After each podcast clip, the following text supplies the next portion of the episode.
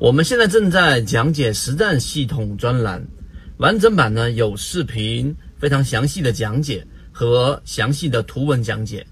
帮大家建立一个完整的交易系统。所以，如果你想进一步的系统的去建立自己的交易系统的话，可以拿出手机，可以直接在缠论专辑的简介找到我。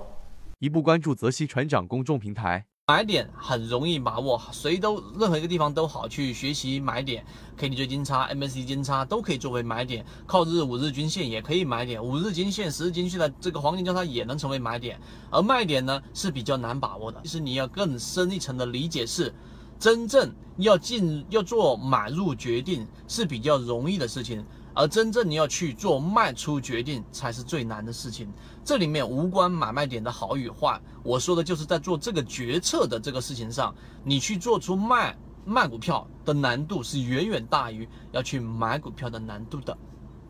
明白这句话的意思了吗？于是就得出了这句话：会买的是徒弟，会卖的是师傅，并不是在给你强调卖点比买点更重要，而是给你去强调这一种交易上损失所造成的这一种痛苦，会远远大于去得到的这一种。这一种感受，所以很多人真正买了股票，其实很多人买股票都赚钱了，但问题就出在你买了赚钱的股票，不愿意把股票给卖出去，最终才会造成了你的损失。其中涉及了很多心理学的效应，例如说沉默效应、鳄鱼效应。那么今天我就帮你更迭这样的一个观念：会买的是徒弟，会卖是师傅。这句话你理解了吗？